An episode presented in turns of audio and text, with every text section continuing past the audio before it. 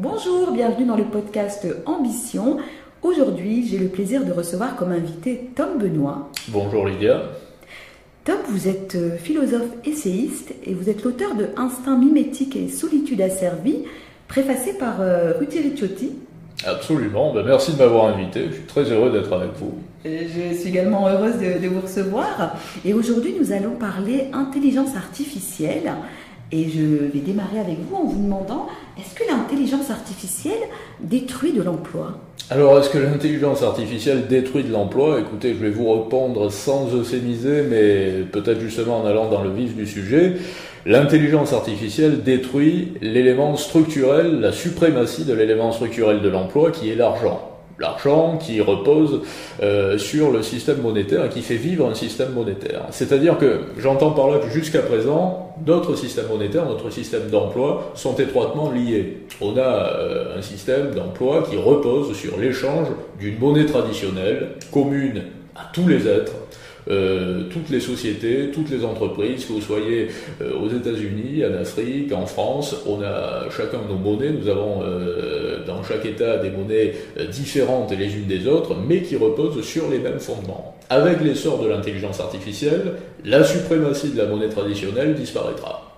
On n'aura plus une seule monnaie. On commence à nous en parler d'ailleurs. On nous euh, familiarise avec cet état de fait, avec des crypto-monnaies qui, euh, commencent à être, euh, dont on commence à faire la promotion. Dans nos médias d'ailleurs, on parle de plus en plus de crypto-monnaies. Ça n'arrive pas par hasard tout ça. C'est parce qu'on sait très bien que d'ici à quelques années, on va être obligé d'échanger notre énergie, notre temps passé contre différentes monnaies, mais pas seulement contre une seule monnaie traditionnelle. Donc pour répondre à votre question, est-ce que l'IA détruit l'emploi euh, D'une certaine façon, oui, mais avant de détruire l'emploi, et surtout ce qu'il faut noter, c'est que l'IA détruit la suprématie de l'élément fondamental de l'emploi, qui est la monnaie traditionnelle. D'accord, donc pour vous, euh, ça vient déshumaniser finalement euh, le lien avec les autres oui, ça vient de déshumaniser. Vous en, c'est ce que vous me disiez en off, justement, vous regrettez la déshumanisation de la société, Lydia. Parce que vous êtes une romantique comme moi, vous voyez, ça nous fait un point commun. Et moi, je le regrette totalement. Vous savez, j'ai 26 ans, je suis passionné par les sujets d'intelligence artificielle en tant qu'analyste, euh, mais certainement pas en tant que citoyen. Je regrette, je déplore l'essor de l'intelligence artificielle, la robotisation exacerbée de la société. Alors attention, il ne faut pas être catégorique. Bien entendu qu'il y a des points positifs dans la médecine, par exemple, dans une moindre mesure dans l'architecture. Ça permet des prouesses remarquables, l'essor de l'intelligence artificielle et la robotisation de la société. Mais il faut que ça se cantonne justement au point positif apporté par ces techniques, par ces, euh, aptitudes.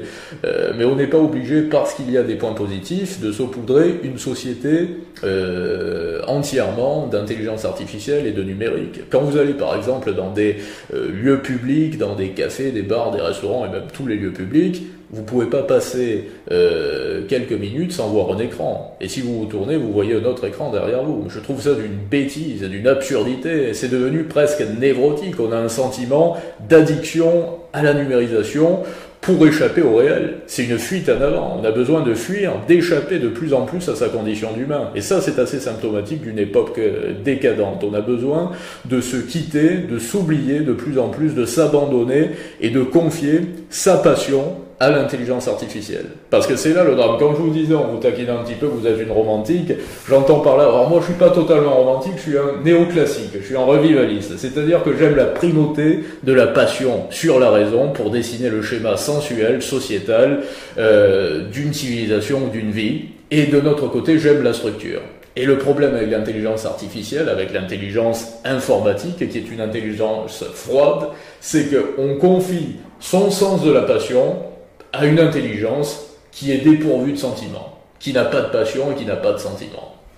Mais écoutez, moi je partage votre point de vue, d'autant plus que j'ai quand même une petite addiction euh, au smartphone. Je suis régulièrement euh, en train de consulter euh, les informations, en train aussi de voir un peu ce que les personnes partagent.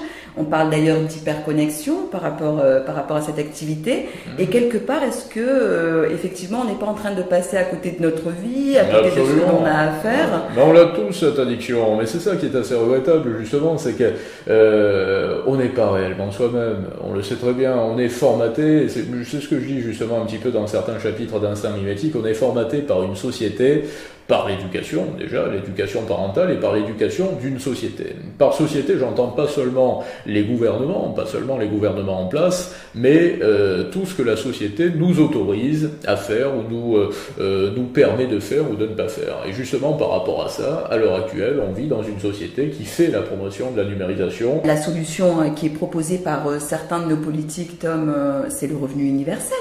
Alors c'est une béquille le revenu universel. Le revenu universel c'est un, une solution qui se construit sur les mêmes fondements euh, qu'une société dans laquelle l'argent est roi. C'est-à-dire que dans notre société, l'argent, le système financier, euh, échange en permanence avec l'emploi. On fabrique de l'argent, on conçoit de l'argent et de la finance en faisant travailler des gens, donc en déployant de l'énergie physique D'où l'intérêt également, on peut euh, le noter, euh, d'être nombreux. C'est pour ça que l'on est si nombreux, qu'on ne limite pas les natalités, parce que c'est le nombre qui crée de la productivité, qui crée de l'argent, qui crée de la richesse.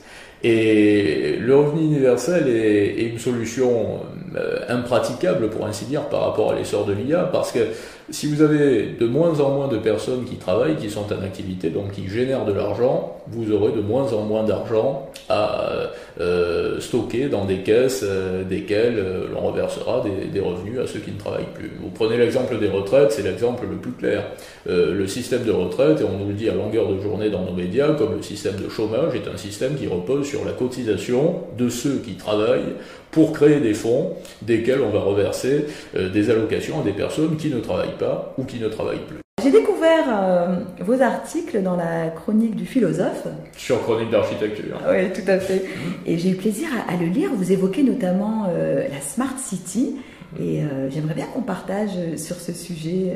Alors j'ai échangé avec beaucoup d'architectes avant de, parler d'intelligence artificielle dans l'architecture, dans le bâtiment.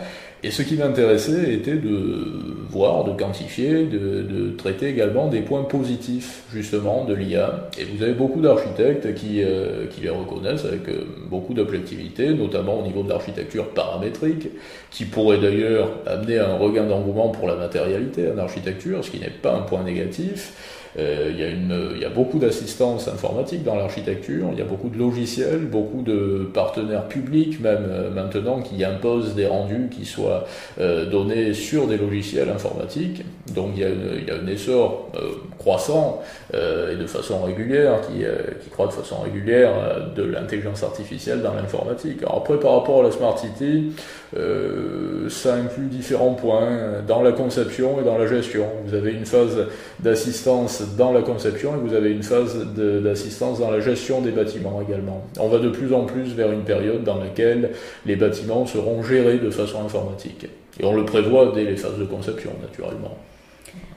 Alors, moi, ce qui me pose problème dans, dans ce type euh, d'intelligence vis-à-vis des bâtiments, c'est la collecte de données, ce que l'on en fera en fait. Hein, euh, par rapport à, par rapport à ça, qu'est-ce que vous en pensez? Parce que la protection de données est importante. Oh, là, c'est un sujet qui était très intéressant il y a quelques années, on l'a même dépassé, vous en rendez compte, Lydia, à l'heure actuelle, puisque il y a 5 ou 10 ans, on nous parlait de la, euh, la légitimité des communes, des pouvoirs publics à nous filmer euh, dans les espaces publics. Maintenant, on en est très loin, on sait qu'on est filmé un petit peu de partout, dans la rue, sur la voie publique. Euh. donc je crois que malheureusement, on a dépassé la question de la, la violation de la vie privée par rapport au aux, vidéosurveillances ou à l'omniprésence de l'intelligence artificielle. Mais je le déplore autant que vous. D'accord. J'ai été vraiment ravi, euh, Tom, de, notre échange. En fait, il est vraiment constructif. Ben, je vous remercie de m'avoir invité. Ça a été un plaisir, Lydia.